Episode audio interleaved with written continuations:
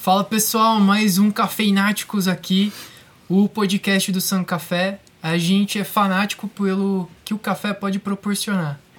E hoje a gente está aqui com o Jorge, que já já vai se apresentar. Eu sou o Elvio, sou um dos diretores da San Café. Eu sou o Samuel, outro dos diretores da San Café, juntamente com a Dontec. E eu sou o Gustavo, sócio do Elvio e do Samuel no San Café. E, E eu aí, sou o Jorjão? Jorge. Tô aqui pra bater um papo com eles aqui. Vamos E ver não o que, é que da sai. San Café. E não sou da San Café. sou intruso aleatório aqui. A gente tava passando na rua. Acordou. Bom, é, pra quem não sabe, eu treino com o Jorge, a gente treina crossfit junto. Eles me zoam porque eu uso É funcional, cara. É, funcional. Pega mal. Ele entregou, ele É, entregou. É funcional. Os amigos que zoam o crossfit, Não, né? mas pros meus amigos é só funcional, cara. E aí eu. Aí, tipo, ba- tô batendo bastante ideia com, com, com o Jorge. E aí eu chamei ele pra falar porque já teve uma passagem pelo alto rendimento e mesmo o alto rendimento do Ironman, que ele vai falar um pouco mais do que, que é essa prova. E também ele teve muito sucesso também na parte da empresa dele, que, que, que foi vendida. É, a gente sabe que empresa tem três caminhos normalmente, né? Ou ela é vendida mesmo, alguém compra ela, ou ela quebra, ou ela é sucedida. Né? Então ele escolheu o caminho que eu falei primeiro. Então eu queria falar com você primeiro. Vamos falar do. Qual que você quer falar primeiro, Jorge? Sei lá, uma coisa puxa a outra, né? Eu acho que É. tá tudo meio, meio linkado, né? Eu. Bom, Cara- eu falo pra caralho, então vocês, vocês É vão, me, vocês vão me direcionando. Depois de cinco é. reuniões online de hoje É, também. então. Bom, fala um pouco da empresa então, cara. Sua história, É. como começou. É, na verdade, na minha vida, eu acho que eu nunca planejei nada, né? Assim, até planejei, a gente até planeja, né? Mas eu acho que eu nunca consegui seguir nenhum plano, nunca nada saiu como planejado, né? Então, eu sou formado em direito, né? Eu E não acabei- exerceu? Não exerci, mas na verdade eu queria ter prestado engenharia mecânica. Putz, É. eu também. É, então, então assim, né, é, é muito louco, né? Porque eu perdi o dia, o primeiro dia do vestibular. Eu queria, eu queria Por quê? pres- eu me inscrevi para engenharia mecânica na Unesp e eu me confundi, cara. Na época a Unesp eram três dias de prova, né? Então eu não lembro a ordem, era uma de múltipla escolha, dissertativa e o último dia era redação em português, alguma coisa assim. E confundi. Era, acho que era na sexta o primeiro dia, eu fui no sábado achando que era o primeiro dia, um amigo meu tava na mesma sala que eu. O que você tá fazendo aqui, né, cara? Vim fazer. Ué, vim fazer a prova. Cara, era ontem, mano. Falei, puta, você tá brincando. E eu tinha me inscrito só pra esse vestibular, não tinha inscrito mais nada. Aí não sei de onde surgiu a ideia, tipo, me inscrevi em direito na Unip, assim, tipo, nada a ver. Falei, vou, vou prestar tal. Passei e falei, cara, eu vou fazer isso, né, meu? Vamos lá ver qual é que é, né? Tipo, queria fazer cursinho. E não queria mudar de casa também, eu tinha... Queria continuar morando com os meus pais, né? bem tranquilo lá, né? Enfim. Aí fui, fui fazer o, o, o bendito do direito lá e acabei curtindo demais o curso, cara. Tipo, curti mesmo. Eu falo que. Acho que é meio clichê isso, né? Todo mundo fala, mas tem algumas matérias do direito que a gente deveria ter no ensino fundamental, assim, né? Na escola. Já me falaram É. que, tipo, o direito devia ser uma base É. de qualquer coisa, assim. Já me falaram isso também. E mais pra você conhecer os seus deveres do que os seus direitos, né, cara? Porque assim, é tudo muito. Ah, eu tá tenho. É, eu Tô tenho sempre direito. querendo o direito, mas os É, deveres o pessoal entendeu? Eu esquece. acho que é um grande problema nosso é isso, né, cara? Tudo bem, mas todo ônus tem um bônus, né? E todo É. bônus tem um ônus e vice-versa, né? Então, você tem um direito, mas você tem um dever também, né? Então, acho que falta muito isso, né? E, enfim. E aí fiz, cara. Comecei na Unip ali, no, noturno ainda, tipo, Não fazia É. porra nenhuma de dia. cara, Eu fingia que fazia. fa- fingia, né? Enfim, tal. Fazia crossfit É. já? Não, não, não. Não, não, não, não. crossfit entrou Não. depois. Na verdade, eu comecei, eu vim da natação, né? Eu nado desde criança, assim, tipo, comecei a nadar, aprendi a nadar acho que com 3, 4 anos, não consigo nem O me ensino lembrar. não, hein? É, É, eu eu não- não sei. Eu não, eu não, cabelo dele eu é não, hormônio. nunca tive uma fase da minha vida sem, Eu não sem, sei morrer dentro de piscina. sem que eu estivesse nadando, né? Então, tipo, e aí na época eu, eu estudei no Kelly, né? E na época o Kelly tinha essa base esportiva muito forte, Nossa, né? é. É. Então ele tinha equipe de futebol, tinha equipe de vôlei, tinha equipe de basquete. Eu entrei pra equipe de natação também sem querer, tá? Tipo, eu só Sem queria. planejamento. É, eu fui só fazer queria, futebol, é, não, eu só esqueci queria, é, eu- eu queria participar da educação física, que era duas vezes por semana. Daí a pouco eu tava treinando todo dia, em competição todo final de semana. E eu, caramba, que porra é essa? Que hora que eu decidi isso, né, cara? Então, é, é- é tudo bem assim, né? E aí fui, aí acabei. Saíram comigo no segundo colegial lá do colégio, né, cara? Então aí parei de nadar nessa época, comecei a andar de bike e tal, foi indo. Enfim. Ah, já tá misturando os assuntos, tá vendo? É, você falou que É, é, né? então. E aí fui pro Unip, ali conheci um, um, um cara de Rio das Pedras, o Guedes, ficamos bem amigos e tal, e ele falou, chamava de Branquinho, né? Ele falou, Branquinho, cara, vamos mudar pra Unimap? Lá é bem melhor e tal, não sei o que. Eu falei, cara, vamos, né? Qual é que é, né? Não, deixa que eu ajeito pra gente. Aí ele foi, mexeu tudo, fez a transferência lá tal, eu transferi e acabei me formando na Unimap. Ali eu tive um contato maior com o direito, né? Fiz. Tinha um, um projeto de, de estágio lá, que, de estágio obrigatório, que era um convênio que eles tinham com o Tribunal de Justiça, né, do Estado. E você fazia aquela. Não sei se vocês lembram daquele quadro que tinha no Fantástico O Conciliador, que era no Juizado Especial Civil. Pô, que... pode crer. É, então. É, é- é- tudo que é de, de, de causas especiais, a maior, a maior parte de pequenas causas, né, que, que o pessoal fala, é um conciliador que faz, não é um juiz, entendeu? Você minimiza ali a mobili- Uhum. mobilização do sistema judiciário. E existe isso no GCRIM também, que é o Juizado Especial Criminal, né, que são os crimes de menor potencial lesivo ali, né? Então, vias de fato, né, essas coisas assim exercício arbitrário das próprias razões, enfim. E eu sempre gostei muito de penal, né? E aí fiz, me inscrevi para esse estágio, fiz ali uns três anos. E aí ali, assim, eu vi o quanto o direito é, o direito em si é animal, mas o quanto eu não queria a advocacia, né, cara? E, e não queria ali trabalhar com isso no dia a dia. Você viu isso fazendo o curso já. Fazendo curso, E fazendo curso. né?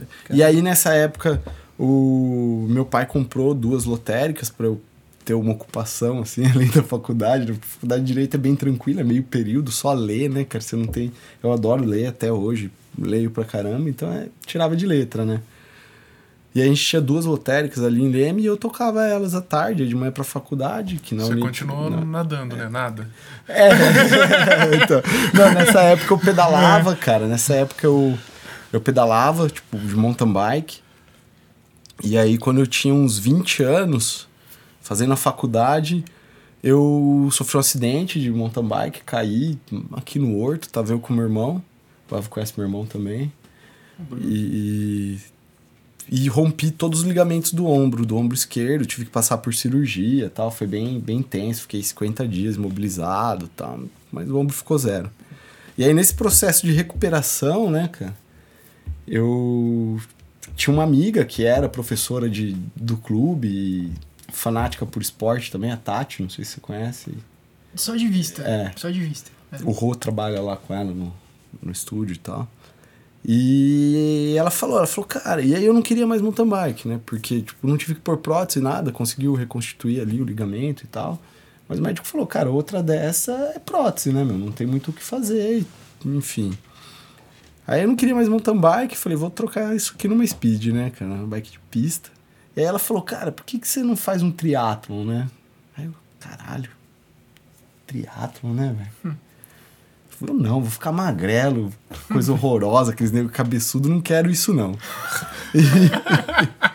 E, e aí, de tanto ela insistir, eu fui fazer uma prova, tipo, sem treinar, uma prova na Força Aérea ali em Pirassununga e tal. Putz, aí apaixonei e Não parou de lá mais. parei o ano passado, 2019, dois- o ano retrasado. Então ficou né? quanto tempo Não, no dois- triatlon? 2020 eu parei, o ano passado. Eu tive um hiato aí quando fui montar a empresa, né? Ah, você parou? Eu parei quando eu montei a empresa. Então volta pra história. Você tava em Leme, é. você tava em É, Leme aí- com, com as lotéricas. Tá vendo, é? E aí fui, fui tocando a faculdade assim até o fim. E aí chegou uma, uma época que a lotérica começou a ficar um negócio muito visado pra roubo. A gente sofreu uns três assaltos lá. Um dos assaltos teve troca de tiro com, com segurança que fazia nossa escolta tal. E a gente optou por vender. Vendeu, e aí quando eu me formei, eu fiquei naquela meio. Putz, e agora, né? Não quero advogar, né? Tal. Aí falei, vou fazer outra faculdade. Vou fazer outra faculdade, é isso, beleza e fui prestar agronomia. Foi com meu pai, falou, beleza, vai. Então, no último semestre da faculdade, eu comecei a fazer cursinho pré-vestibular de novo, né, Nossa. cara? É, 24 anos ali, praticamente formado e fazendo cursinho com a molecadinha de 17. Mas foi legal, cara, foi legal. Me diverti essa época. E... e aí... Aí fui, cara, e, e prestar vestibular pra, pra agronomia, né? comecei a pesquisar, queria faculdade pública, né? Aí, né, botei na cabeça que queria ou uma federal, uma estadual, mas comecei a escolher pelo número de candidatos vaga, né? Fazia sete anos praticamente que eu não tinha contato com matéria escolar, né? Saí com 17, 18 ali, enfim. Tava com 24, falei, caramba. Não dá, né? Não dá pra você querer uma exalc que não, não tem jeito, né? Vamos lá. E comecei a ver Federal de Santa Maria, umas faculdades mais longe que eram menos concorridas, né? Boas, mas menos concorridas. Nesse meio do caminho, um amigo que fazia muito tempo que eu não via, cara, que do nada me chamou pra ir no churrasco na casa dele. Conheci a Paty, que é minha, minha esposa, né? A gente não é casado, mas é minha esposa, né? Estamos juntos já há 13 anos morando juntos, moleque de 6, enfim. Só não é casado porque nenhum faz muita questão dessas formalidades, assim, né? E aí, ela formada já, arquiteta, tal, com o escritório dela, ela é de Campinas, né? E eu, caramba, né, cara? Aí, quero casar com essa mulher, né, cara?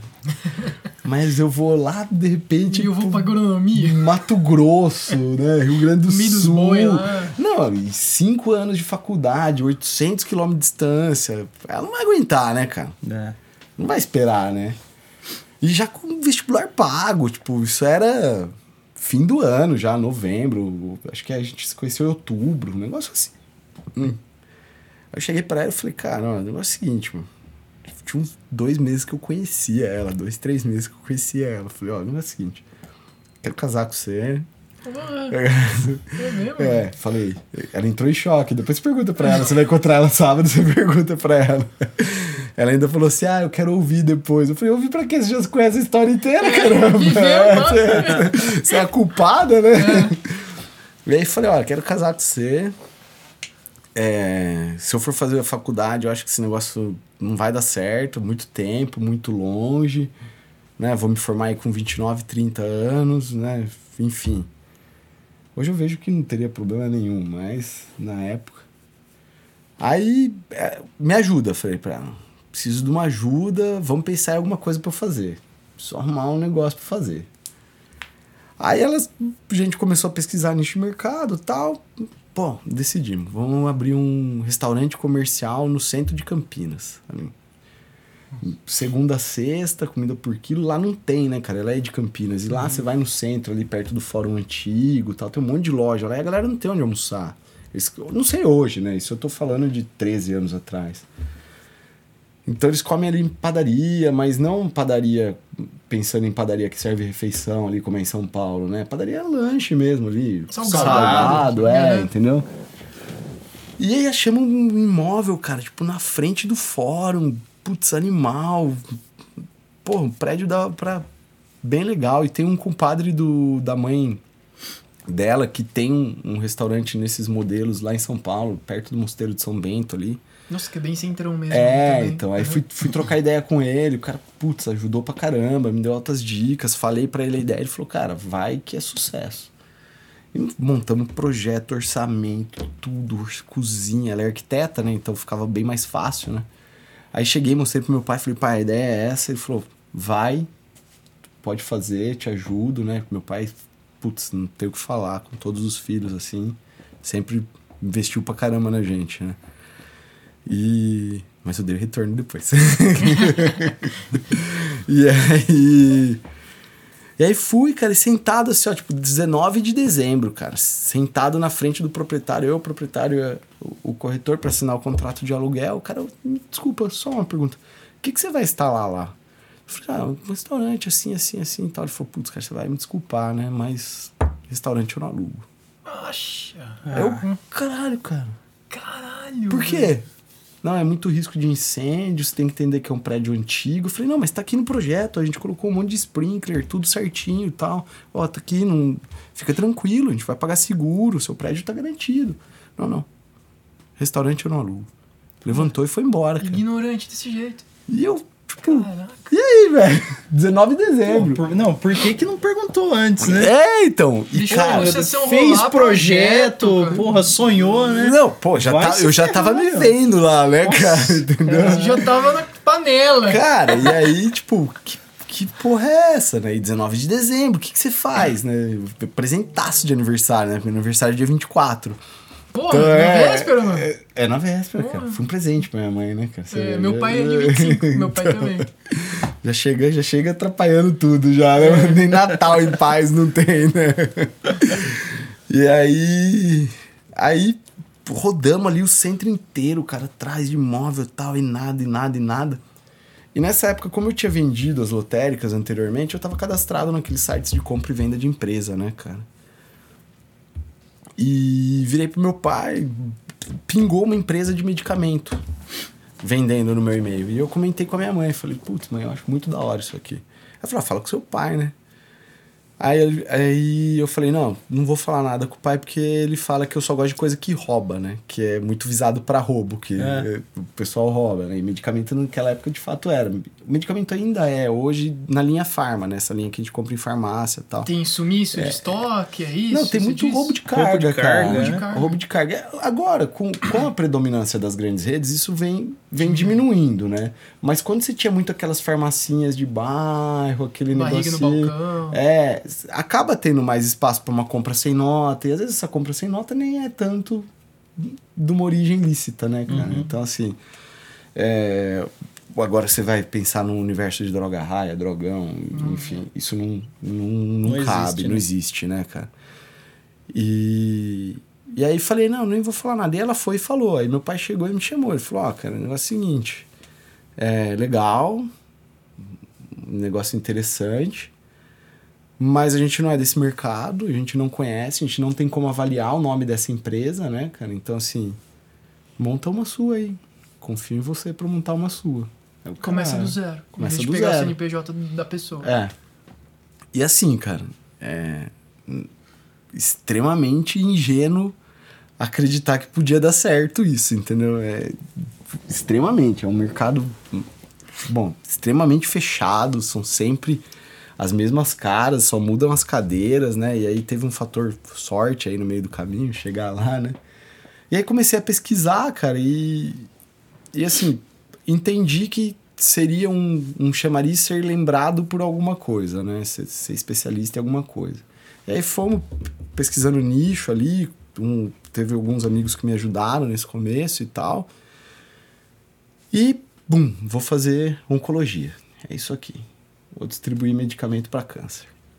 Cara, isso aí é porra nenhuma de nada da dinâmica desse mercado. Nada, nada, nada. Zero, zero.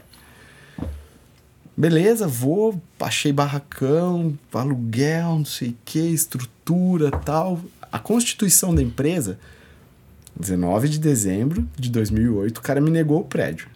19 de janeiro de 2009 é a data da fundação da minha ex-empresa.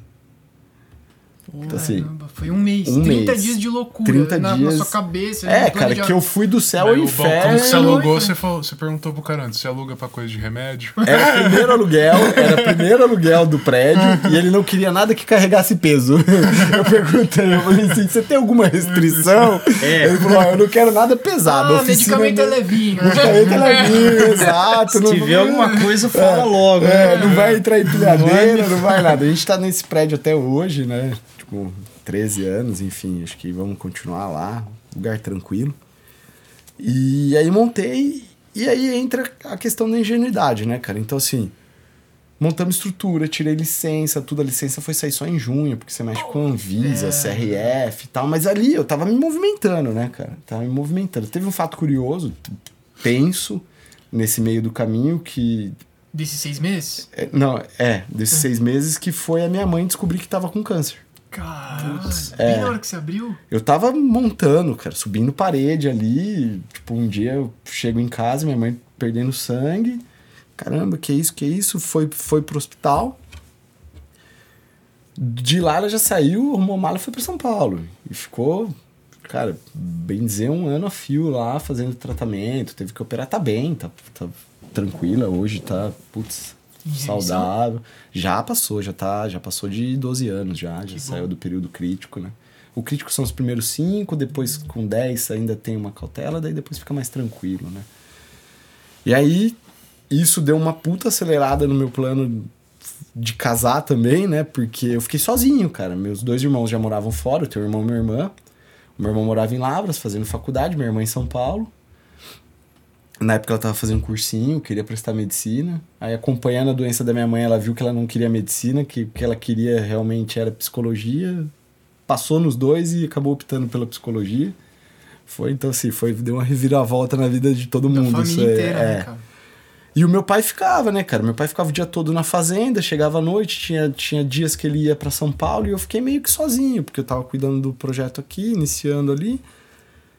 E nesse meio tempo, a Paty, como era arquiteta, é arquiteta, né, até hoje, é, pra ela é muito fácil trabalhar independente de onde ela estiver. Ela precisa de um computador, uma internet um telefone, né? Quando ela tinha alguma reunião presencial com algum cliente, ela ia até Campinas. Ou às vezes até São Paulo, se, se assim demandasse. Então ela via de quarta e ia embora de segunda de manhã. Nossa, a gente já tava... praticamente casado, morando com os meus pais, né, cara? Então, assim. E a empresa montando lá e o negócio indo. E aí, cara, eu abri o primeiro laboratório, assim, a, a gente contar isso pra quem é de fora do mercado fica um pouco. Vocês não Vago. conseguem ter a dimensão do, do que é isso, né, cara? Mas eu conto isso dentro do mercado, os caras falam, não acredito, né, cara? Eu peguei o 0800, eu lembro até hoje, da Novartis, cara, que é um, um laboratório gigantesco, muito difícil de você conseguir autorização deles para trabalhar com eles, né, cara? Que tem muito isso, os Muito laboratórios. fechado. É, não basta você ter a licença, entendeu? Você ligar lá e falar, ó, eu vou comprar de você. Não é, não é assim que, que funciona, né? A maioria das pessoas que estão dentro desse mercado, elas já estavam dentro desse mercado. Então, como trabalharam numa indústria, saíram e montaram uma distribuidora. Então, assim, enfim. Tem mais ou Tem. menos já o caminho das É, pedras ali. né? é, é difícil um outsider total, assim, né, cara? E foi o que aconteceu. Eu peguei o 0800 do laboratório no verso da caixinha, assim, liguei, tá, ó, tô montando uma distribuidora, queria trabalhar com vocês tal. Ela, não, vou encaminhar a sua solicitação pro setor responsável tal, beleza. E eu achei que, velho, beleza, tá encaminhado, normal, vou conseguir trabalhar. Cara, de fato eu consegui trabalhar, entendeu? O cara entrou em contato comigo, eu lembro até hoje, Renato Achê, a gente hoje nem tem mais contato com ele, ele- eu sei que ele tá no laboratório ainda, mas tá em outro segmento. Nem trabalho mais com esse laboratório hoje. E porque a gente acabou se focando em outro nicho, né, que tem uma série de segregações dentro do mercado. E ele veio e, e acho que ele deve ter olhado pra mim e falado assim, bom, na melhor das hipóteses vai dar certo, na pior das hipóteses eu não vou perder nada, né? Porque ele não vai, não vai me fuder, não tem maldade, não tem nada, vai pagar à vista, né? Enfim. E abriu, cara. E aí, assim, conforme abriu o primeiro, o negócio vem meio que efeito cascata, né, cara? E foi com um ano e meio de empresa, a gente já tinha paga- pagado o investimento. Pô, né? Então, assim, é. E eu tinha um número na minha cabeça de um, de um faturamento mensal que para mim estaria bom. né? E no primeiro ano é, já tava três vezes isso, entendeu? Assim, é, tipo, é. E eu, caralho, cara, como que chegou nesse tamanho, né? E, e aí foi, e aí nesse. Aí voltando um pouco na, na questão do esporte, que as coisas andam meio junto, né? Na- Nesse um, seis meses, talvez um ano, você ficou não, sem quando, fazer. quando eu comecei a fundar a empresa, eu parei. Eu falei, olha, eu preciso agora me Focar. dedicar 100% à empresa. E aí eu fiquei, cara, foi de 2009, eu fiquei até 2014 praticamente só indo na academia, fazendo uma musculaçãozinha. O gordo? Não, não, não. não fiquei... O Elvio É é, gordofóbico. o Elvio é gordofóbico. Não, não. não, não fiquei, cara. Não, não fiquei porque não tem genética pra isso, não é o É, perfil, mas né? ficou- Enfim. Mas fiquei de boa. A prioridade era trabalhar. Então eu fiquei ali, se a gente pegar de 2009 até 2014, foram cinco anos que ele ia na academia de manhã, que abria 5 horas da manhã a academia, então, tipo, dava uma malhadinha até às 6, tomava um banho, comia, empresa e ali direto. Tinha dia que eu não ia pra casa almoçar. Tipo, minha mãe levava pra mim um pratinho, comia em cima ali da mesa e tal, eu levava embora e eu ficava lá. Então, tipo, embalava, despachava, respondia cotação, comprava, fazia tudo. Tinha uma farmacêutica, que é obrigatório. Tinha um. Então, você era o comprador, você era o vendedor, Fazia era tudo, tudo. fazia tudo. No começo fazia tudo. Ah, é simples assim. E a né? questão das É. entregas, assim. O... Aí tinha um motorista, mas a maior parte das entregas eram terceirizadas. A gente trabalhava com transportadora, né? Você tem, você tem todo um ecossistema Ah. voltado para esse mercado, a né? transpor- tra- o transporte para remédios é diferente também, quando você vai ver, de materiais, é- máquinas, essas coisas. Assim. Ele ele é um pouco mais chato, mas É ele de van ou é de caminhão? Não, pode ser de caminhão, pode ser de, de Fiorino, pode ser de van. Uma das premissas básicas é que não se misture carga, né? Então, assim, se você está levando medicamento, que você leve só carga fim de medicamento. Então, você pode levar um material médico, você pode levar um- uma fralda, um descartável, né? Um Enfim. cafezinho misturado ali já não Já não é visto legal. com bons olhos. Um pneu eu te diria que fudeu tudo. pote de entendeu? óleo, É, entendeu? É, é. Então, assim, tem essas particularidades. A transportadora ela precisa ter uma licença da Anvisa, ela precisa ter um responsável técnico, que na maioria das vezes é um farmacêutico também. Mas existe já esse ecossistema constituído. É. O, o É só pegar e- e usar. O, o me- mercado de medicamento ele é um dos maiores do mundo, né, cara? Tipo, então, assim, é, tem uma cadeia muito, muito grande por trás e, e dentro dele, né? E aí, pausando aqui, voltando pro esporte lá nos meus 20 anos, quando eu sofri o acidente, como parte da reabilitação, o médico falou: você pode fazer a físio ou nadar. Como eu tinha familiaridade com a natação, eu falei: vou nadar. Tô bem. E aí a Tati, que era essa minha amiga, falou: Meu, vamos, eu te treino, vamos, eu te treino. Putz, fui, curti. Eu lembro que eu fiquei bem colocado, fiquei nono, fiquei ou décimo, fiquei entre os dez primeiros ali, sem treinar nada, era uma prova curta, mas gostei. Gostei e comecei a treinar. Então, dos 20 aos 24, eu treinei triatlon ali com foco mais em prova curta. Eu fazia é, o sprint, né, que chama hoje, na época era o short triatlon e o triatlon olímpico, que é o, o sprint são 750 metros de natação, 20 km de pedal, 5 de corrida e o olímpico é o dobro. Coração na 1,5 40 10, coração na boca. Coração na momento. boca, o tempo todo, explosão, enfim. Imagina. Quando eu comecei a montar a empresa, parei. Em 2014, a empresa já tinha um corpo, ela já era robusta, a gente já tinha um. Já estava entre os principais do, do mercado ali de genéricos e similares. Que daí no meio do caminho a gente acabou se focando em oncologia. Você tem duas vertentes dentro da oncologia. Os medicamentos de especialidade são os medicamentos de marca, né? Que são os inovadores, são aqueles caras que criam uma nova molécula e aí eles têm um, um tempo de, de patente que Testes. é. enfim, que eles têm ali assegurado para eles. Quando cai essa patente, você tem o lançamento dos Abre genéricos similares. É. A gente se focou nesse nicho de genéricos similares, que são duas formas de se trabalhar totalmente Posso distintas. perguntar, você tá falando bem assim de nicho, focar. Você acha que um- uma coisa boa foi realmente você focar numa coisa só, de vez você querer abraçar o mundo com as pernas, Foi, assim, cara. e falar, ah, vou trabalhar com todo tipo de remédio, não sei o quê. Foi, foi, porque eu não, eu não sabia isso naquele momento, mas são mercados totalmente distintos. Nossa. Dentro do mercado. é um Dentro do mercado é diferente. totalmente dif- distinto. Então, assim, você tem o mercado hospitalar, você tem o mercado cardiológico, você tem o mercado de diabetes, você tem o mercado de oncologia, você tem o mercado de anestesia, você tem o mercado de farma. É, São coisas, tipo, exponencialmente opostas, assim. Não, Tipo, um, não funciona, um método não funciona com o não outro. cê- eu teria que ter uma equipe para cada segmento. Caramba. É. E aí, quando a gente nichou na onco ali, sem querer também, sem querer não, né? Oncologia você sabe que movimenta, mas não é aquela imagem que todo mundo tem de tipo, ah, só tem produto de 100 mil reais. Não. Você tem comprimido de 15 centavos também, entendeu? E aí, dentro do genérico e similar, você trabalha com esses produtos com esse ticket médio um pouco menor, né? Os medicamentos de marca normalmente são mais caros. E o mercado é concorrido, cara, de oncologia? Cara, ele é. Isso que eu ia perguntar. É, como que foi essa. ganhar o mercado? Você Foi- falou que foi cascata, foi natural, mas Foi Meu, Ter natural, essa participação, é, né? É, o share, como que foi constituído? Cara, é, você, você tá trabalhando. eu- Eu sempre vi a, a distribuição ali como um prestador de serviço. Então eu entendia que eu prestava um serviço para clínica e para hospital que eu vendia, porque o, o foco da distribuição é só hospital e clínica, né? E secretaria, enfim. Não, você não vende para pessoa física. E eu prestava um serviço para o laboratório. Porque o que acontece? O laboratório, na maior parte das vezes, eles são multinacionais. Então você pega multinacional americana, francesa, suíça. Eles têm muita dificuldade naquele micro, no, no Brasil, né, cara? Aquele Que é um negócio. país continental. É, então assim, ele não quer ter que entregar mil reais aqui, 500 reais ali, 600 reais ali. Para ele é muito mais fácil ele condensar a entrega dele toda em você e você cuidar dessa parte do cara que não vai pagar direito, o cara que vai atrasar. Porque às vezes você tem o departamento financeiro do cara, o tomador de decisão não fica aqui. É uma sucursal no México.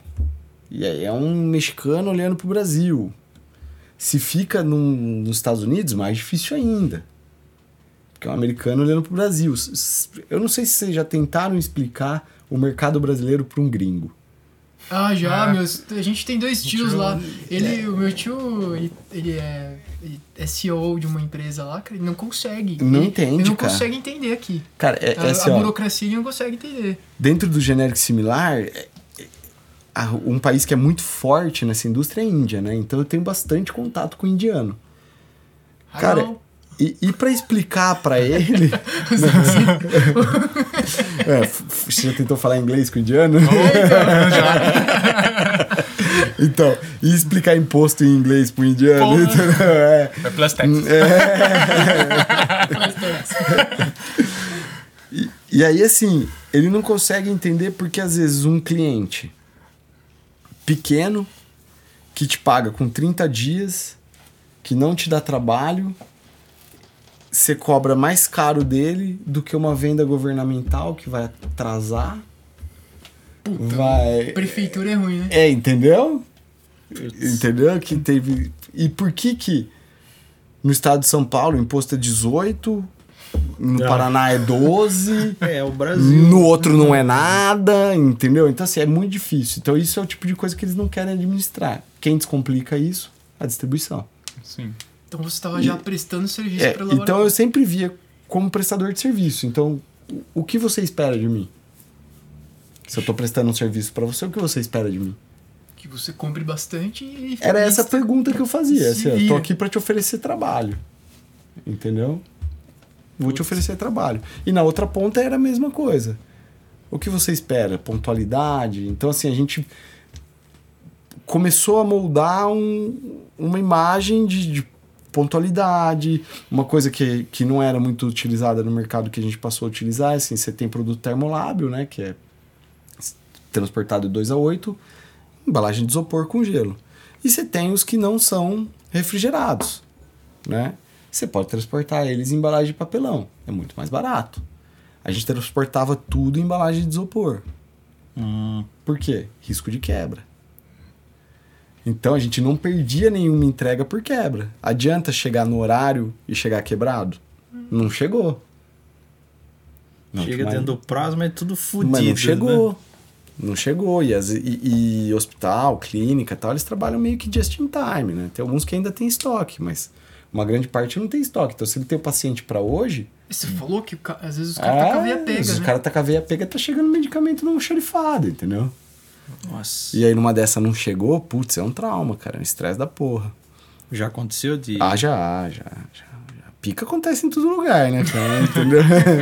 a diferença é como você resolve, né, cara? Puta vida. E aí, assim, eu sempre falo, na hora do ruim que você vê quem é bom, né? e essa cara? parte, você falou que a logística sua era terceirizada. Então Mas você eu- tinha que cobrar pra caramba dos caras. Mas eu tinha um motorista meu também, Ah, tá. que justamente para cobrir essas coisas. Lógico, a gente começou a atuar regional E no final do, do, do, do dia a gente estava nacional. Então a gente abriu uma filial em Curitiba. Aí depois, quando, quando concretizou a venda da empresa, a gente estava finalizando, ia partir já a filial do Nordeste, que era uma região que a gente estava crescendo muito. E tem uma filial em Goiás também. E Ah, essa você já questão. tava nos pontos do Brasil. É, a gente já Tipo, estava dentro de, dentro de genérico similar, a gente já estava entre os três maiores do país. É, De genérico similar oncológico, né? que nem o El falou, o Brasil é um país continental, então também tem essa questão de venda, o transporte realmente. Ah, no norte é de um jeito, no sul é de outro, É. é. o jeito que você fala com a pessoa. Aí como que você minimiza isso? O ideal é que você contrate pessoas locais para fazer a sua já representação. É, é. Então, então assim, e assim, se você pegar, por exemplo, um estado bairrista pra caramba, vamos pensar no Rio Grande do Sul, né, cara? Então, que se você parar pra pensar da forma como eles pensam, é o certo, né? Você mandar um cara de São Paulo pra atender o Rio Grande do Sul, ele vai, ele vai torcer o nariz. O gaúcho ele é bairrista pra caramba. E qual que é o pensamento dele? Pô, toda a riqueza que eu tô gerando tá indo pra São Paulo, não tá ficando nada aqui. Se você põe um cara do Rio Grande do Sul pra atender o Rio Grande do Sul, de certa forma uma parte dessa riqueza tá ficando lá, porque o salário do cara ele vai gastar lá no Rio Grande do Sul. Ele é baseado lá. O cara é. Porra. Eles Tem têm esse, isso? eles têm Nossa, esse pensamento, sabia. cara. Eles têm esse pensamento. O, o Mato Grossense tem muito esse pensamento. Que o Mato Grosso ele tem uma influência muito forte de, de, De gaúchos, de né? gaúcho, né, cara? É. Teve uma migração muito forte de gaúcho pra lá. Então, então eles têm essa cultura, cara. Sim, Caramba, não e, sabia e, disso e aí, todo lugar que a gente ia, primeiro ia a gente, passava cliente e tal, ó, quem que é o cara que te atende bem aqui, quem que é o, o, o- a pessoa que você gosta de ter contato tal, ah, é, é esse. O cara que era mais unanimidade, a gente ia atrás dele, ó, quero te contratar. Vamos sentar e vamos chegar num denominador comum aí. Como que faz pra você vir? O que que precisa? Ó, isso dá, isso não dá. E assim foi, cara. Assim foi. E aí, com acredito que uns 5, 6 anos de empresa, a gente já tinha uma relevância grande no mercado. Bem grande. E quando, quando vendeu, a gente estava entre três. primeiro e segundo ali, Brigando. com, tá? com tranquilidade. É. O processo da venda ele, ele foi bem demorado. Eles tiveram. É, um, é uma empresa que pertence a um, um private equity, né? Então, foi uma primeira uma incursão que eles fizeram no mercado da saúde. E aí eles saíram comprando uma série de empresas. Hoje é uma empresa gigantesca, assim. É um grupo. É um grupo, eles agora eles estão absorvendo sinergia e tal, tá num, num processo mais de, de tornar, não ficar tanto empresas que fazem parte do mesmo grupo, né? Ficar tudo uma empresa só, né? Bem, eu tô inserido nesse contexto ainda, tô trabalhando com eles, acredito que eu fique por, por mais tempo. Como que surgiu tá? esse interesse deles, assim? Eles Cara, chegaram, então, em isso, isso é uma história engraçada, né? Até eu, com ela É, a gente fala. É, Eu sou criado, a, a minha família, né? Meu pai vem, sempre trabalhou com terra, né? Com fazenda e tal. E meu avô, meu pai. E a gente tem muito essa cultura no Brasil, né? De tipo, o negócio é um outro filho que você tem, né? Então você nunca se É, desfaz. isso aí tá enraizado até na, na hora da venda. Que o cara, quando se fala que você vendeu a empresa, o cara já imagina que, Que você tá quebrou. tendo prejuízo, você É, tá se fudendo. tipo, que- Realmente você tá, né? Você tá ali atendendo o mercado, né? E é muita bucha, cara. Imposto, Cara- tributação de cada estado, você se fode, né? É. O cara não vê isso daí como, pô, o cara faliu, vendeu a empresa, né? É, cara, e na verdade, assim, a ideia de vender é você vender com ágil, né, cara? É. O negócio tem que ser muito mais interessante do que você continuar tocando. Exato. Em questão Aham. de quanto você vai pegar de grana ali no final do negócio, entendeu? Então. Mas eu tinha essa mentalidade, né, cara? Tipo, beleza, montei minha empresa, tesão, eu gosto pra caralho dela, porque eu vou morrer fazendo isso. Então, eh, cara, esse era o meu discurso e foi isso que eu aprendi, né? Aham. Durante toda a minha vida, não, de maneira explícita, né, cara? Ninguém chega e te fala isso, mas você vê como a sua família, os seus espelhos agem, né, cara? Então, meu pai, meu avô e tal. Enfim. É... Quando surgiu o, o- o primeiro assédio, assim, né, cara? E falei, caralho, O que, que os caras estão enchendo? pra, né, cara? Como assim, né? Aí me, despertou uma curiosidade, né, cara? Eu falei, ah, vamos ver qual é que é isso aí, né? Você nem É, imaginava. Cara, eu não tinha ideia de como funcionava. Não sabia o que era valuation. É, nunca. Eu lembro que você falou nunca. pra mim, falou, cara, os caras veio fazer uma reunião comigo e começou a falar. Cara, Você, você falar, nunca nem passava na sua cabeça É, que cara, o negócio seria Eu comprado. um ficava, dia. o bom é que eu tenho memória fotográfica, assim, cara, e aí eu ficava gravando os termos que eles falavam pra depois ir buscar no Google, cara, pra eu Pra- saber pra do que que era, é. Do que que esses caras estão falando, falando né, assim, cara? ah, É. Não, beleza, beleza, vamos ver, vamos ver, vamos ver, vamos, vamos puxar, vamos puxar. Não, tem tudo lá, tem tudo lá. assim, porque, tudo no cara, sistema. É, entendeu? Então, tipo, cara, que, pô, meu, assim, mas do, do básico não sabia, porque é coisa que quando você monta a empresa pra você morrer com ela, você não se preocupa com isso. Qual é a sua preocupação?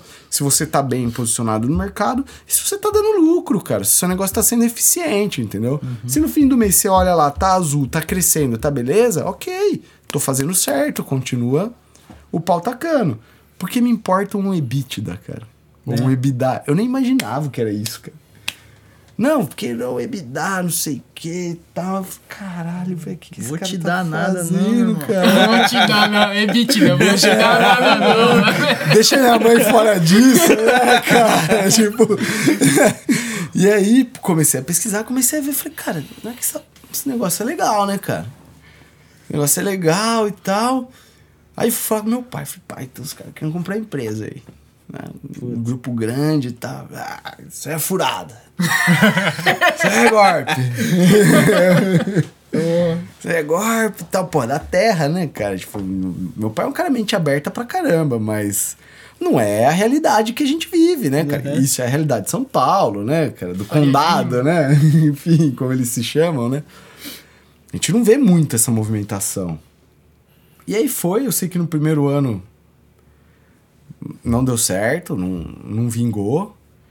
Vieram no segundo ano, pá, não vamos, aí eu senti mais uma É firmeza uma ali. coisa eu que o tava- pessoal pensa que é rápido, né? Não, não, Que é não. tipo, ah, Não, quer tem- comprar não, seis não. é Auditoria, anos, é É. anos que é tudo. Aí no segundo ano eu já tava mais maduro. Aí eu já, já tinha colocado na minha cabeça que talvez isso fosse um negócio bem interessante, sabe? Tipo, falei, cara, isso pode ser minha mega cena, né, cara? Então, assim, vamos lá. Aí já comecei a me preocupar mais com processos, com formalização de processos. É aquela coisa que você não se preocupa muito quando você tá montando, porque o processo é você, né, cara? Você só quer ir, vai. É, Né? você só vai, cara. É. Você só vai, você só cresce, entendeu? E o processo é você, tá tudo dentro da sua cabeça. Eu participei desde o primeiro dia da empresa, então tá tudo. Era muito fácil uma tomada de decisão. Mas você tem que sempre pensar, porra, cara, um dia eu não vou estar aqui. É. E pode ser de uma maneira não planejada. E isso é algo que a gente não pensa. É, a gente nunca pensa o pior, né? A gente nunca pensa o pior, né, cara? Então, é assim, é, é planejar o pior esperando o melhor, né, cara? Então. Mas, enfim. Aí já tomei mais cuidado com isso. Nessa época já comecei a delegar mais coisas, né, cara? Então, assim, ter pessoas que me ajudavam mais nessa tomada de decisão e deixar mesmo, né? Ficar mais meio que rainha da Inglaterra ali, né? É. Não, você precisa, né, cara? Precisa. E, e a empresa comportava já você trazer profissionais capazes de fazer isso, né, cara? Já era uma empresa de um, um porte bem, bem grande, né, cara? E. Aí no segundo ano a gente passou por uma auditoria. Passou por uma auditoria, putz, pesada, mas muito legal. Foi, foi presencial, foi um pessoal dessas dessas grandes que, que auditou, né? Daquelas empresas tipo KM KPMG, Ernest Young e tal. Foi, foi desse porte. E os caras ficaram quatro meses na minha sala ali, tudo molecada, os consultores, tipo, gente boa pra caramba tal. A gente também tem essa ideia de que uma auditoria vai ser um negócio Que o chato. cara vai te foder, é, É, O cara vai é. achar vírgula, Você né? vai estar lá sentado, é, o cara vai é. ficar no seu ombro assim É, só. E na verdade, eles são contratados para facilitar o processo, né, cara? Porque assim, quem quer comprar não é seu inimigo. Que também é uma visão. ali, é, né? é, senão. Que é uma visão que a gente tem também, né, cara? Pô, esse cara quer me comprar, ele é meu inimigo, ele quer me fuder. Não, cara, ele Quer quer, te comprar barato. É, ele Ele quer, quer te comprar comprar. É, ele É. quer te comprar. Você não quer vender? É. Então vocês dois querem a mesma coisa, né? Cada um de um lado. E precisa ter um agente facilitador aí nesse meio do caminho. E é aí que entra a auditoria. Então, assim, mudou, quebrou vários paradigmas dentro de mim, assim, né? Porque a auditoria eu via como aquele cara cuzão, carrascão e tal. E, e na real não é isso. Cheguei, não, ó, vamos construir. E, meu, eu aprendi demais com eles, tipo, quatro meses ali. Na- trabalhavam na minha sala, assim, então das 8 às 18 eu tava com os caras e trocando ideia, e conversando, e sobre tudo, né? E aprendi demais. Nesse ano a gente chegou até o final, cara. Mas a proposta final não foi satisfatória, não, não aceitamos de novo. Falei, não, deixa quieto. No que vem vocês vão voltar, né? e aí no outro ano foi, só fizemos atualização de documento, de qual que tava o cenário e tal, não, não avançamos. E aí, 2020, cara, começo de 2000... A pandemia entrou em 2020, né? É, foi março. É, é, março, é. Então foi isso mesmo. Final de 2019, começo de 2020 ali, entrou uma pessoa nova nesse setor de aquisições dessa, dessa empresa. Ele era já do, do fundo gestor, né? Do fundo soberano que detém essa empresa, mas ele estava em outro projeto, ele entrou pro projeto da saúde. Cara novo, mais novo que eu até, tipo, tenho 37, se não me engano, tinha 35 ou 36, tipo, moleque gente boa pra caramba, pra caramba. Sentou na minha frente e falou, Jorge, é o seguinte, cara, esse ano a gente precisa te comprar, cara. Vamos chegar num denominador comum aí que é o ano, cara. É esse ano. Porque ali- a- aqui a gente tinha fechado muito bem o setor de São Paulo, Paraná e Santa Catarina. Então a gente tinha mais de 30% de mercado no Paraná e Santa Catarina e quase 20% do mercado de São Paulo. E eles não estavam conseguindo entrar, e eles precisavam entrar nesse mercado, dentro do, do plano de expansão que eles apresentaram para os acionistas. E Então a, sentou... sua- a, a, a sua empresa era um- uma empresa estratégica para eles. Era né? estratégica, era estratégica, extremamente estratégica. Eu tava começando a incomodar eles no Nordeste, que é da onde eles surgiram, foi a primeira empresa que eles compraram, que é o melhor mercado deles. Eu tava subindo, cara, e atacando, e e já tava criando um corpo. O Nordeste já tava com 20% do meu volume de faturamento mensal. Opa! É, Nossa, então já, tava crescendo. já, já tava crescendo, cara. Já tava crescendo. Então, assim, era mitigar a concorrência lá em cima e posição estratégica aqui embaixo, né? Aí sentou, falei, beleza, cara, vamos. Você sabe meu número. Eu nunca escondi qual era o meu número. Né? A, a conversa ela começou ao contrário comigo. E, e aí talvez seja uma vantagem de não conhecer como é um processo de aquisição. Eu falei, beleza. É, quanto que eu quero pela minha empresa? Eu quero tanto. É isso que eu quero. Sem auditoria, sem nada. É, esse é o valor que eu quero. Vale? Não sei. É o que eu quero. Entendeu? Como... Aí um dia ele me perguntou, Jorge, como você chegou nesse número? Eu falei, é simples, cara. Eu tenho hoje uma renda X por mês. No fim do ano, me dá tanto de lucro e me deixa mais X. Para eu ter isso aplicado numa taxa de juros conservadora, quanto que eu preciso ter de dinheiro? Isso.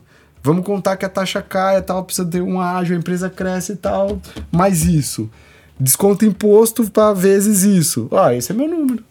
É Pô, isso. você explicou assim, É. puf. Esse é meu número. Eu cheguei nesse número assim. Quanto eu quero ganhar por mês? Quanto eu preciso ter de dinheiro para ganhar isso por mês? Entendeu? Aí o cara falou, é. Faz sentido. faz sentido. O seu valuation faz É, sentido, o seu entendi. EBITDA faz Eu sentido. entendi sua conta, né? Eu falei assim, agora o seu trabalho é fazer a minha empresa valer isso, cara. Entendeu? Tem uns caras que tiram do... É, da cartola, né? É. Cara, e aí qual não foi a surpresa? Que quando a gente fez o valuation, deu mais. Puta, isso é. É, porque como que você, como que você fecha o contrato de a fluxo de pré-compra ali? caixa Não, projetado, né? Não, não, a pré-compra, um, Ah, tá. um- um memorando de intenções, não. Primeiro você fecha um contrato ali que ele não é um contrato de compra, ele é um de intenções. Você tem intenção de vender, eu tenho intenção de comprar e a gente define as regras gerais desse negócio, né? Então assim, o que vai validar o seu valor é o seu EBITDA, mas você já discute o múltiplo. Ah, tá. Vezes Então, assim, 8, vezes 10. Exato. Então, quantas vezes o seu EBITDA você vai querer? Eu tô disposto a pagar 5, eu quero 8. Ah, vamos fechar em 7? Isso já tá pré-estabelecido. Eu já conheci o que era EBITDA nessa época. Que você foi estudar lá naquela eu fui primeira estudar, é. Professor Google. Fiz o meu EBITDA ali, joguei um pouquinho pra baixo pra caso tivesse algum erro do resultado que eu cheguei, eu falei, ó, eu preciso de tantas vezes o EBITDA. Ele falou, beleza. Veio com uma proposta mais baixa, eu falei, não, deixa quieto, depois ano que vem a gente conversa. Não, beleza, vamos então em tantas vezes o seu EBITDA. Ele sabia que quando eu falasse, não, deixa quieto, era deixa quieto mesmo, sabe? Que não ficava trucando porque já vinha de outros anos já, né? E aí foi, estabeleceu aquele EBITDA e entrou a pandemia, cara. E o combinado seria que iria auditar os últimos 12 meses com a base de junho. Junho a junho. Então, junho de 2020 a junho de 2019. Os 12 meses. Entrou a pandemia, a empresa fez só. Subiu, cara. Absurdo. Acho que o pessoal ficou com medo de desabastecimento. Não sei o que aconteceu, cara. O mercado deu. Ah, rolou isso até com papel higiênico, É, né? E você é, acha que os hospitais é. compraram mais? muito, Acabou de just. Muito, muito mais. Muito mais. Acabou de just. Ficaram com medo de avião não, não levantar voo, não levar a carga deles, onde era o transporte aéreo. Preço subir mais. Cara, nego parou de perguntar o preço, cara. Só pedido. Era assim, ó, só me manda. só me manda. Meu, a empresa teve um crescimento. Março foi 40%. assim.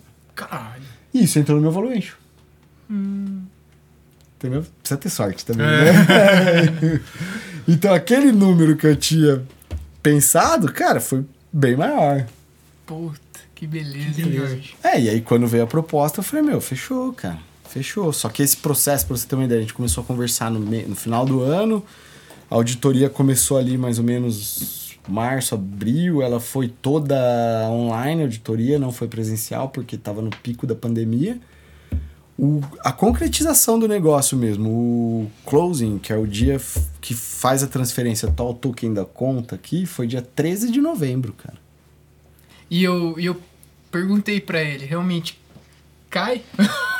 Cara, cai. aquela pergunta que eu Cai, fiz? cai, cai. É. Tá estipulado no contrato ali, eles tinham cinco dias úteis pra, pra Você pagar. ficava todo dia assim, né? Cara, Não, assim, não, porque do celular. né? eu, eu contava com cinco dias úteis. Dia 13 de novembro, se não me engano, foi uma sexta-feira. Foi uma sexta-feira, sexta-feira 13, cara. É isso, é, tá vendo? É, E... e eu falei, meu, é só na outra sexta, né, cara? Se não for na segunda, né? E tava de boa lá, cara, quarta-feira, fazendo uma reunião, tipo, o celular com a tela virada pra cima. Esse eu deixo normalmente ele com a tela pra baixo, né? Por causa de notificação tal, não ficar chamando atenção. Ele tava com a tela pra cima, cara, fazendo uma reunião. Tuf, eu tenho conta do Santander, né? Santander, TED recebido. Eu olhei aquilo, nossa.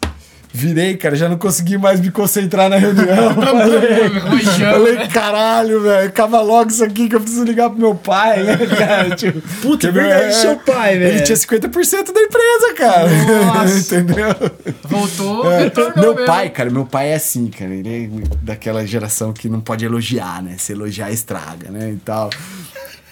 E aí, e aí assim. Até hoje ele não me falou que foi um bom negócio, tá, cara? Você me retornou o investimento. Mais Ele essa. perguntou pra você quanto, ele não perguntou pra Tipo, mim. é.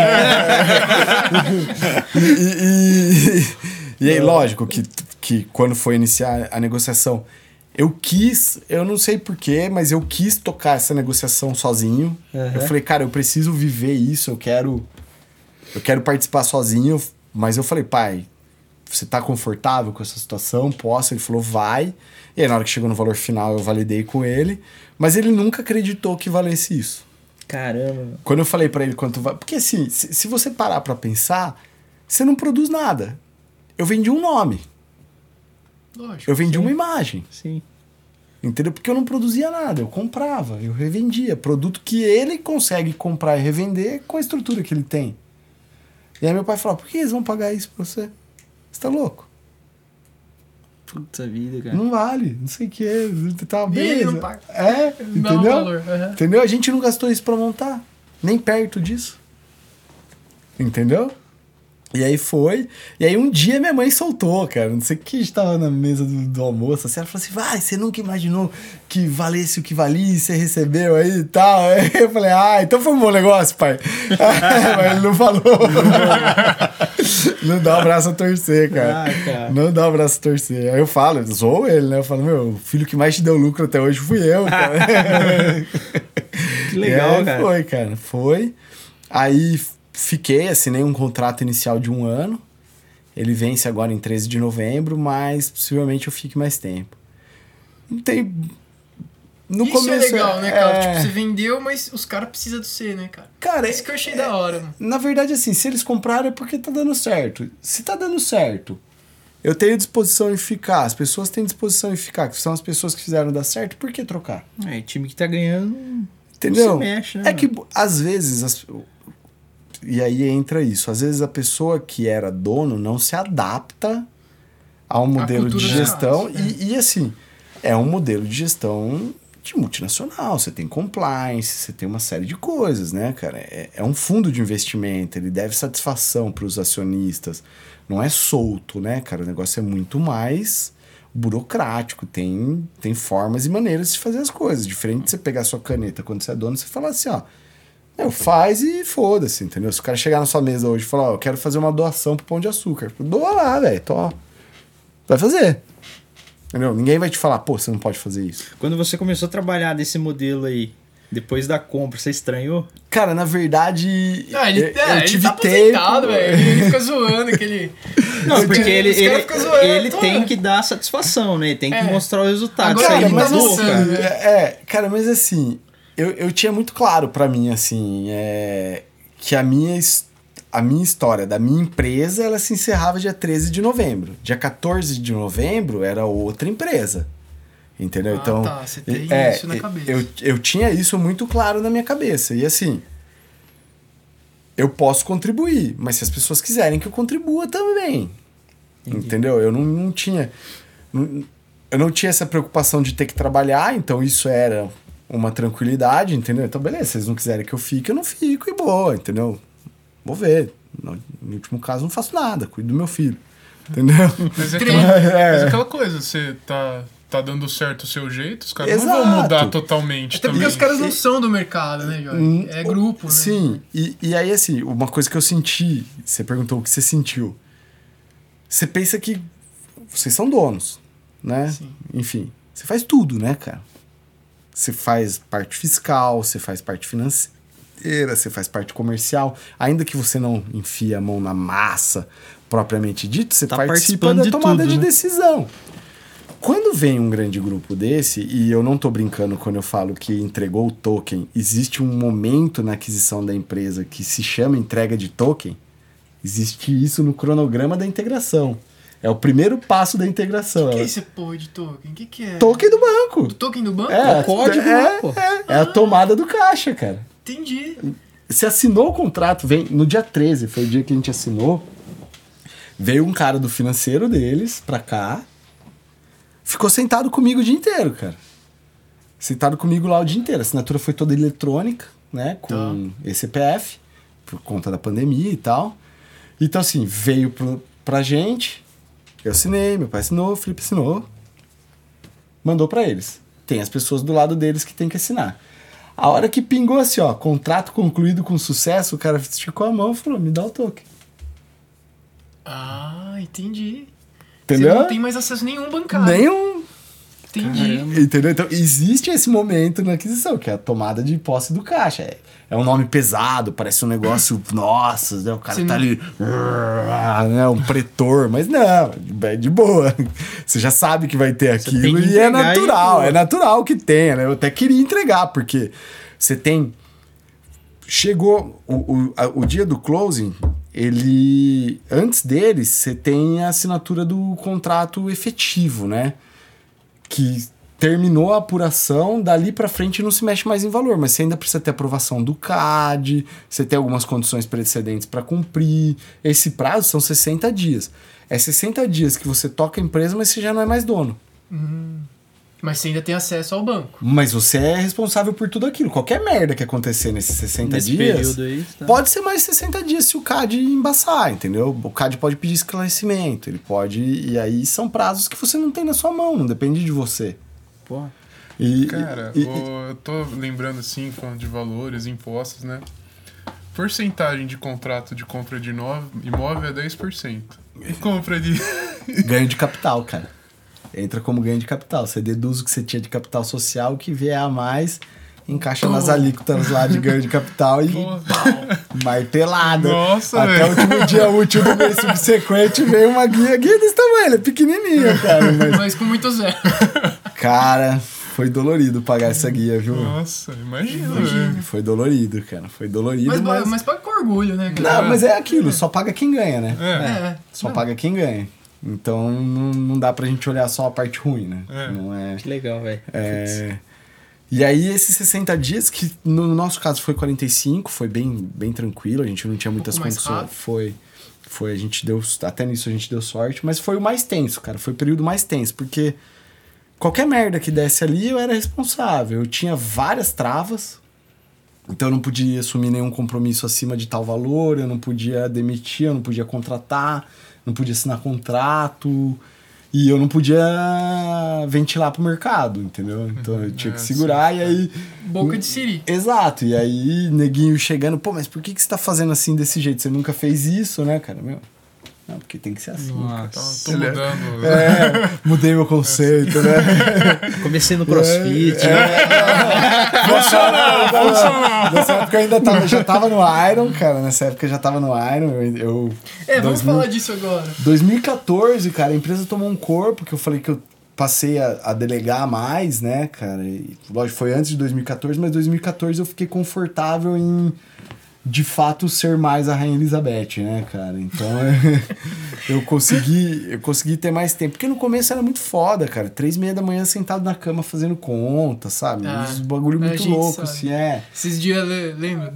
Fiquei uns três dias sem dormir. Não, o Elvio. É, cara, e fica mesmo. E no fim você vê que não valeu a pena porque resolveu, É. entendeu? E você só se desgastou à toa. Mas não vai mudar, cara. Você É. vai Não dá assim. mudar. né? É só quem vive ali pra ver. É, né? não, você não vai complicado. mudar, não adianta você falar que você vai. E aí eu, eu, eu tinha já falado pra, pra minha esposa que um dia eu voltaria a fazer triatlon, né? Eu falava, meu, não sei se quando eu me aposentar, não sei em que momento, mas um dia eu vou voltar a fazer triatlon. Em 2014 eu vi que dava. Eu falei, meu, dá, eu vou voltar. Voltei, voltei na prova curta, prova longa, é coisa de maluco, coisa de doente, mas eu tinha a imagem do, do triatlon de quando eu tinha 20 anos. Quando você tem 20 anos, você é porra louca, né? Bala perdida, né, cara? Só vai, né? Onde eu vou parar, foda-se, né? Só vai. E aí, quando eu voltei, em 2014, eu tava com 30 anos já. Com 37, é, né? Faz 7 anos, é isso, 30 anos. Então a cabeça já era outra. E comecei a não me encaixar muito em prova curta, sabe? Tipo, não, não tava confortável, fui alongando a distância, fui alongando a distância. Fiz um meio Iron. Fiz um meio Ironman e falei, caralho, cara, ainda não é isso que eu quero. E, e o meu primeiro meio Ironman foi em. Acho que novembro de 2015, acho, ou 2000, de 2015, é. Foi o, Iron, o meio Ironman 70.3 de Fortaleza. Eu Pouco terminei. quente. Quente pra caralho, vento absurdo, é uma das provas mais duras do Brasil. Eu terminei. Fui bem, cara. Você tem um, um- você tem alguns marcos de tempo nas provas de longa distância, né? E um marco de tempo no, no meio Iron é 5 horas, né? Quando você faz sub 5, o pessoal já fala, pô, foi legal, né? Então era meu primeiro meio Iron e eu fiz 5 horas. Pau.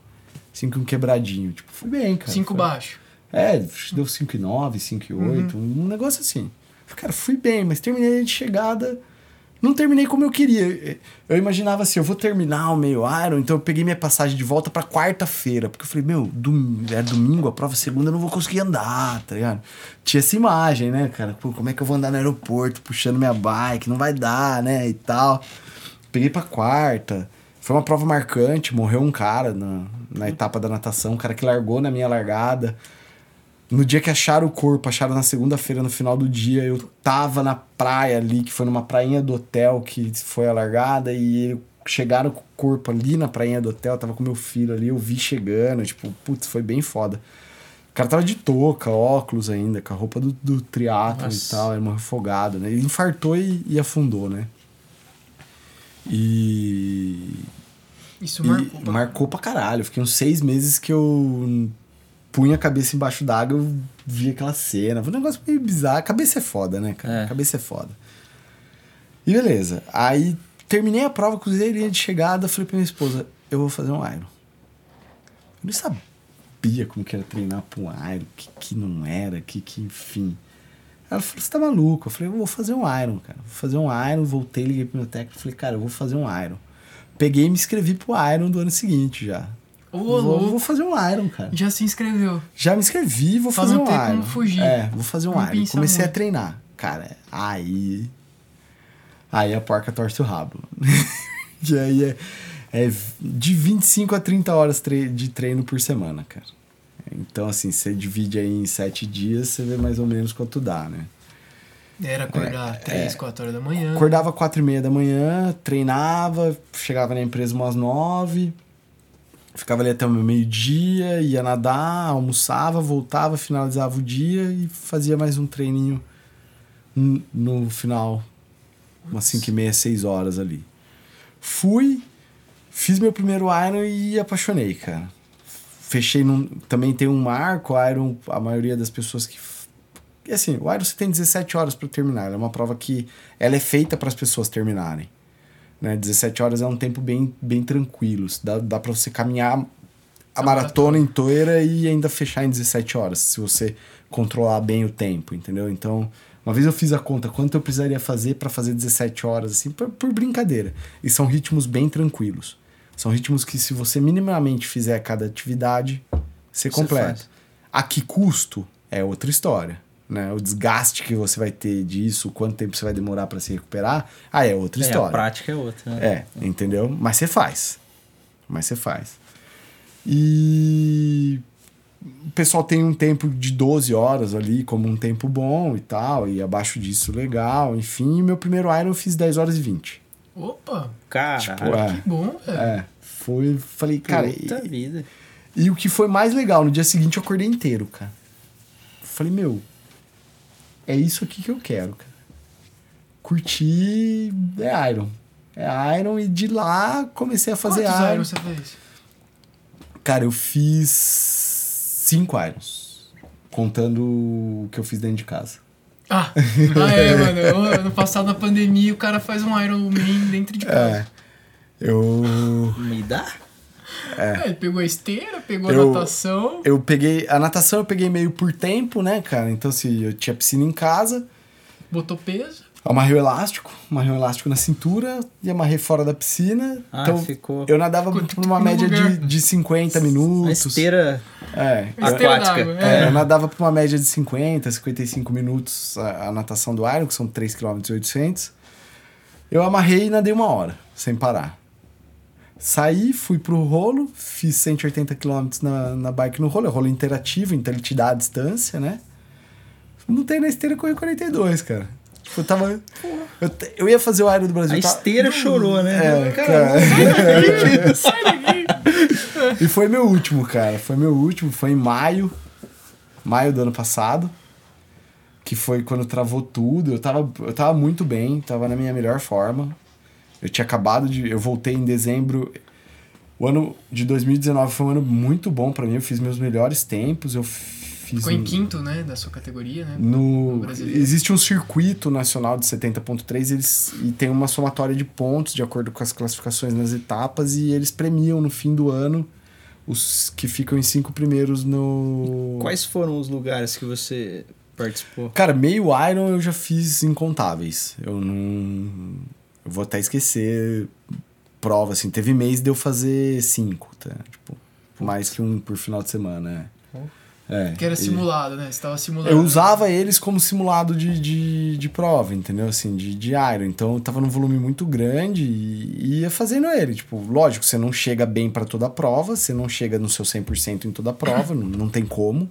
Você tem que definir prioridades, A, B e C, né, cara? Então a minha A sempre foi Iron. Às vezes chegava no meio Iron como prova B, e aí fazia um tempo bom, que tipo, tem um tempo que foi bem legal que eu fiz, foi meu último meio Iron, foi 4,22 no meio Iron de São Paulo, edição inaugural, foi o último que eu fiz. 4,22 é um puta tempo, é é bem legal. Tipo, o melhor tempo de amador de meio Ironman, eu acho que é 3 horas e 57, 3 horas e 56, tempo, é, né? que é do meu ex-técnico. Ele foi nessa prova também. Foi, ali ele se tornou o melhor amador do, do mundo. E. E então, tipo, foi uma prova que eu usei como preparação. Ela foi pré o meu último Iron, que foi o Campeonato Sul-Americano na Argentina, Mar del Plata. Eu fiquei acho que em 16 lá. Cheguei a ficar em décimo, mas quebrei. Quebrei não, não, não consegui sustentar o ritmo, mas fechei para baixo de 10 horas a prova, 9, 40 e pouco. Top. É. Puta tempo. E condição extremíssima, tipo, 9 graus, a água tava 12, é, vento pra caramba, Mar del Plata é, tipo, meu, animal. Tem, tem o vídeo aqui do vento, você desacredita, tipo. E, e, Você e pedalando é, e você ia, você ia 50 por hora, voltava 20, assim, tipo, eu olhava toda hora, mas o pneu não tava furado. Eu falava, caralho, o que aconteceu aqui, E dos né, três esportes, assim, você você curte qual? Você você se apega Cara, com mais algum? É assim, ó, eu sempre tive mais dificuldade com a corrida, tá? Sempre foi o mais difícil. Sempre tive bastante facilidade com a natação e sempre amei pedalar. Então é. Eu pedalava bem. Se você pegar assim o, o meio Iron de São Paulo, por exemplo, eu fiz 40 de média em 90 km, entendeu? Então são 90 km pedalando a 40, 40 por hora. km por hora. É, é bastante coisa. E o treino E- da transição dos esportes? A transição é a quarta modalidade, né? É, que cara? falam que é o que, é o Ah, que é, faz você isso? ganhar, né? É, dentro, dentro do triatlo a transição é a quarta modalidade, né, cara? Então, assim, isso é onde entra a prova. É só vivência de prova, é só dando errado, é só você pisando no formigueiro durante a transição, entendeu? É, não, você tem como treinar, você simula ela e tal, mas É lá. Putz, é lá, cara. Você. Então. Ah, vai pra praia, aproveita que você tá na praia, faz treino de entrada e saída no mar. Pô, que é uma coisa que você não pensa, você não vai só nadar. Você vai sair correndo da faixa de areia, você vai entrar, você vai atravessar a arrebentação, você vai pular a onda, às vezes você vai errar o pulo, a onda vai dar no seu peito, você vai. Entendeu? Puta, é mesmo, né? É verdade. Então, assim. É são- que nem corrida, né? Fórmula 1. O cara treina a parada dele, né? No box É, tal. entendeu? No simulador lá, É. né? Então, mas é. Então, isso é só fazendo prova. Então, eu, eu me. Eu estava disposto a ir para uma prova chegando numa condição longe da ideal de rendimento, mas para ter a vivência da prova. Porque também tem todo um custo envolvido. Você tem inscrição, você tem deslocamento. Tem a cara. bikezinha, né? É, é um a saco, cara, que é- viajar. Tem de umas bikezinhas nervosas, hein? É, e. É, Tem. é nervosa. é. É, bike vale mais de carro. Vale. Puta vida. Vale. Vale. E, e tensão, né, cara? A partir do momento que eu despachava minha bike, eu só ficava tranquilo a hora que eu chegava no hotel e abria ela de novo. Tensão, porra, cara. Porque assim, pensa, você chega lá na prova, você chega com sua bike quebrada. Acontece, cara. Muito, não é pouco. Você não faz a prova, cara. Nossa. Você não faz a prova, entendeu? Passa lá na loja, ah, me vê essa de golfinho mesmo. É, entendeu? Não dá, cara. Toda, não dá. é, toda É. travada pro tamanho dele, Eu não tem tudo é, isso. comentei do, da transição porque o nosso tio lá, que o Elvio comentou, ele foi triatleta. Que ele não é mais, né? Não. E ele comentou, assim, que dessa transição me pegou muito porque ele falou que o técnico dele, que era Ironman e tal, pegava muito no pé dele disso. Que ele falou que tinha prova que ele chegava, assim, do saindo do mar pra pegar a bike, ou correr, eu não lembro qual que era a ordem. Natação, bike e corrida. É, o cara limpando o pé da areia. É, não. não, mas você tem. Pra pôr o Mas negócio. você tem de tudo, cara. Você tem de tudo. É assim, ó. Quando eu falo assim, ah, são 25, 30 horas de treino, você tem que renunciar a muita coisa. Foram sete anos praticamente saindo da dieta só na última semana do ano, entendeu? Assim, Nossa. é, cara, eu, eu viajava entre o Natal e o Ano Novo todo ano, né?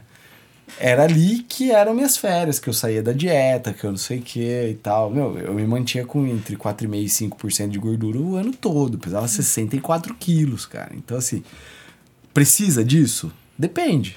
É o que você queria, É o que você queria. é. O que, que você quer? Você quer completar um Iron? Não precisa disso.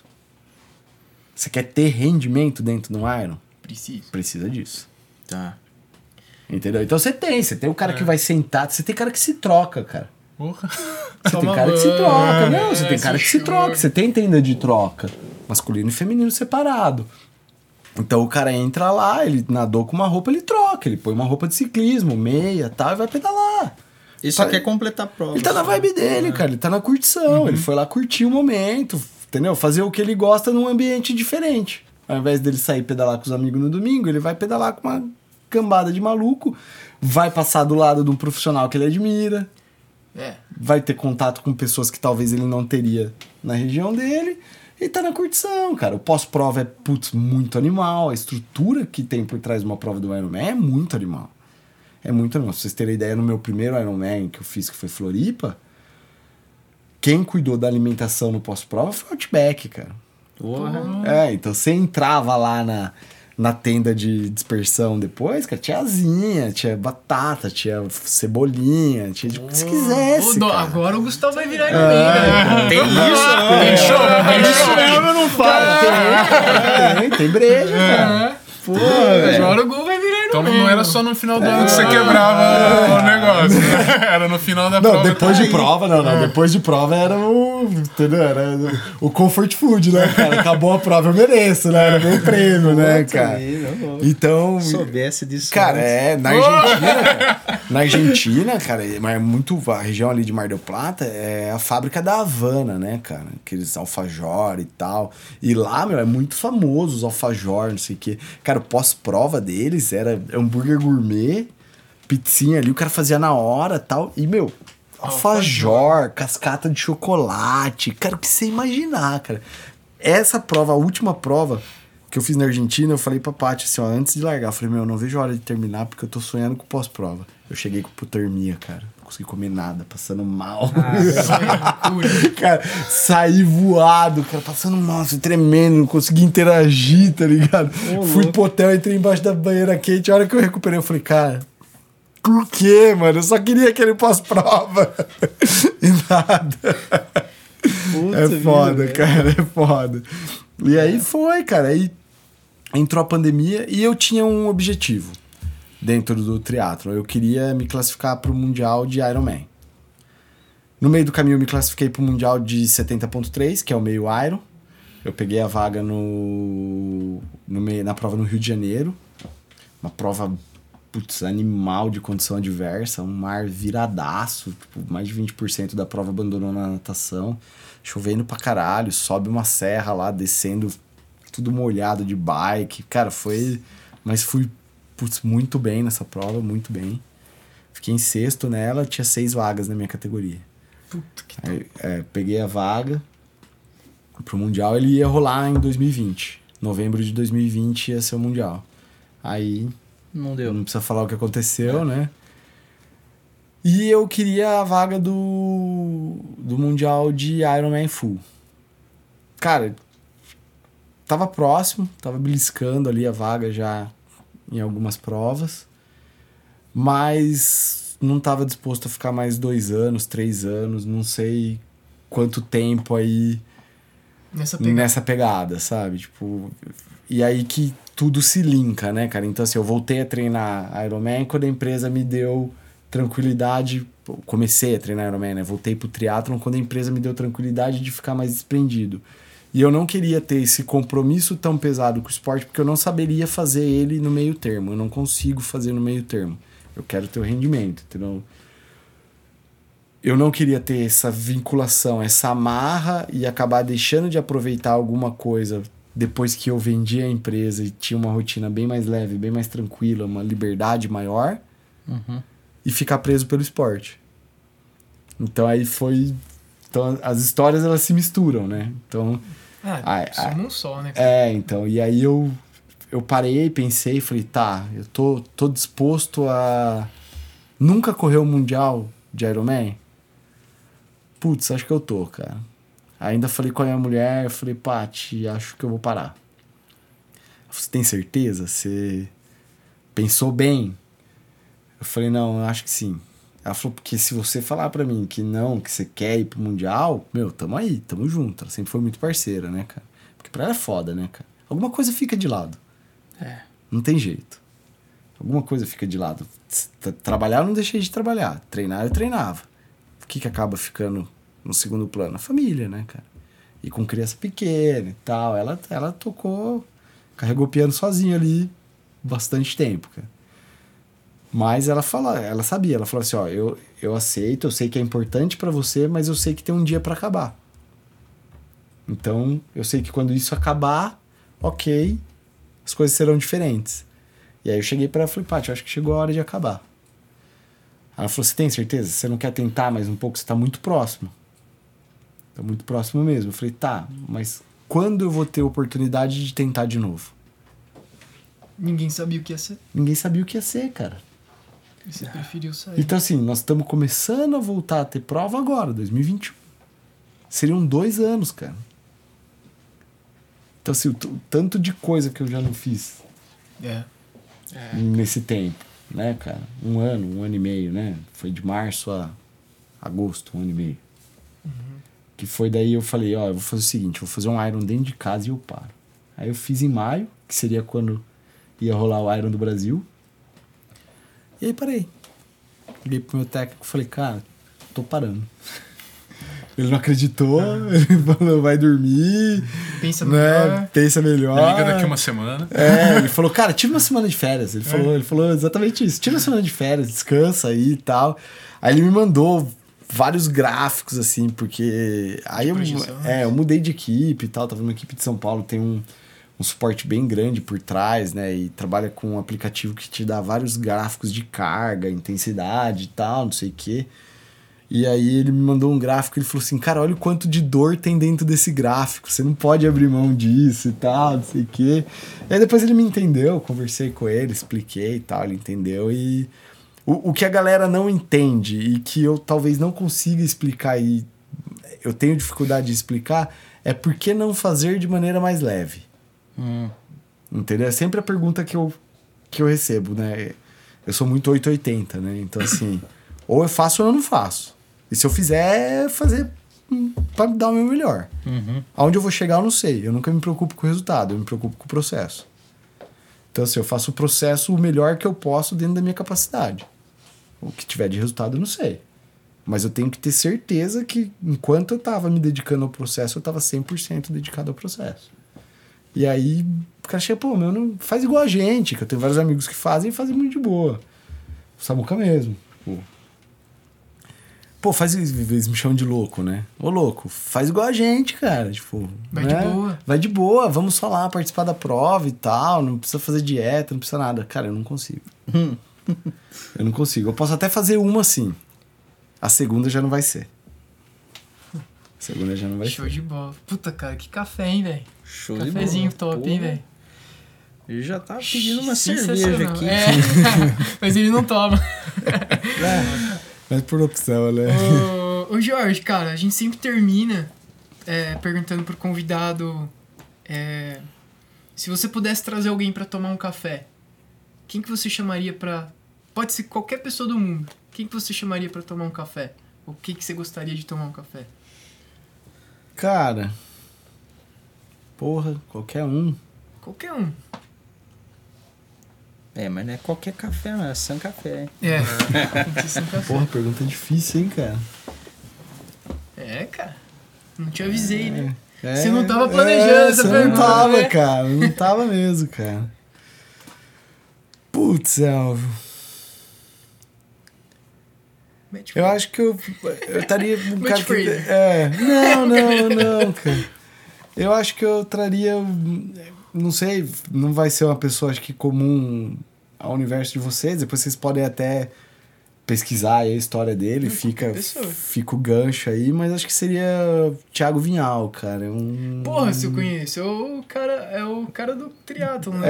É, do Super- ar. Let's push. É, Let's push, let's push. É, um É. cara, putz, muito alto astral, um cara que colocou o Brasil aí na história do, do, do triatlon, né? A gente que viveu dentro disso, acompanha mais de, de perto. Ele foi o primeiro atleta profissional negro a se classificar para o Mundial.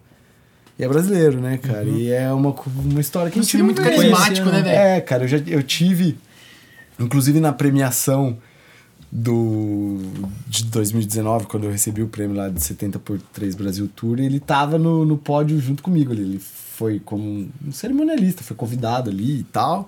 E eu tenho uma foto no pódio ali com ele, recebendo meu troféu. É bem legal. Encontrei ele em várias provas e é um cara que sempre. Cara, su- super solista, super alto astral, assim. Eu acho que tem bastante coisa pra agregar em vários sentidos, cara. Acho que Legal. seria legal bater um papo, assim, Com descontraído com um ele, e com tal. é. Conhecer melhor, assim, só conhecer melhor, sabe? Não precisa. Acho que é.